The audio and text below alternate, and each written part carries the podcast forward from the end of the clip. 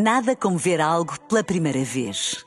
Porque às vezes, quando vemos e revemos, esquecemos-nos de como é bom descobrir o que é novo. Agora imagine que viu o mundo sempre como se fosse a primeira vez. Zais.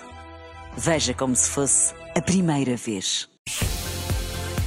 Na rádio, no digital, em podcast. Música para sentir, informação para decidir.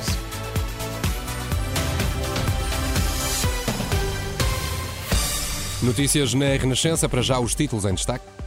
Sporting Praga, campeão de inverno, venceu o Estoril nos penaltis depois de um empate a uma bola na final da Taça da Liga. Pedro Nuno Santos promete eliminar portagens nas antigas Scoot e André Ventura acusa PS de estar a preparar ataques sem precedentes à Justiça. O Sporting Braga é campeão de inverno depois de um empate a uma bola no tempo regulamentar na final da Taça da Liga, frente ao Estoril.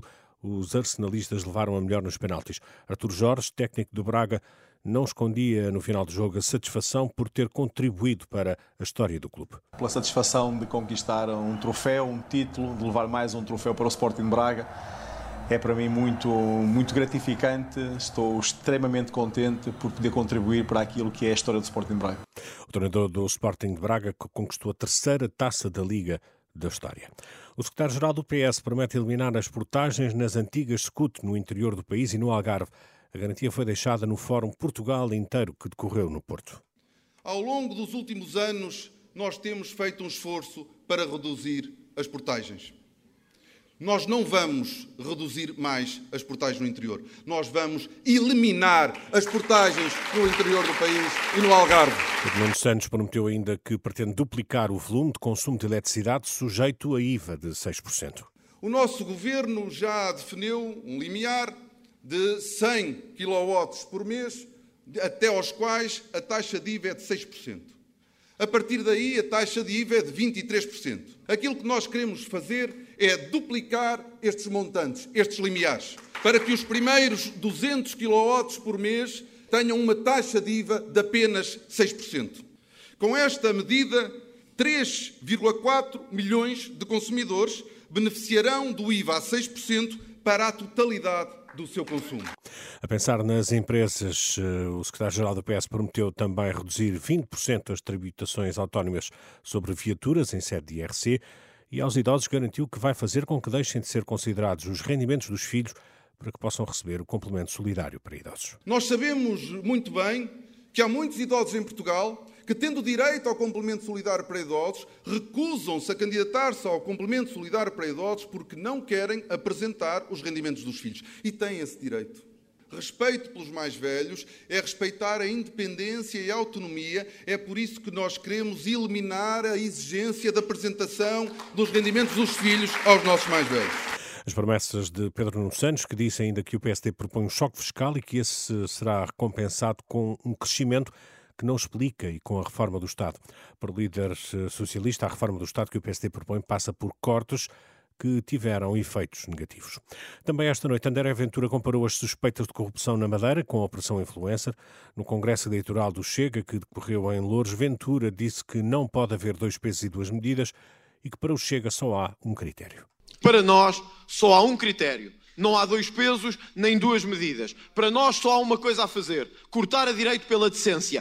Ventura avisou ainda que se o PS vencer as eleições de 10 de março haverá um ataque sem precedentes à justiça. Se o PS vencer as eleições legislativas do dia 10 de março, nós vamos ter o maior ataque à justiça que alguma vez tivemos na nossa história. Uma garantia da parte do Chega: tudo faremos para garantir que os homens e mulheres que têm o dever, a função constitucional de investigar, o farão sem medo dos políticos, sem medo de calendários políticos, sem medo de interferência partidária. O líder do Chega esta noite em Louros. Só segunda-feira é que começa o interrogatório aos três detidos por suspeitas de corrupção na Madeira, entre eles o presidente da Câmara do Funchal.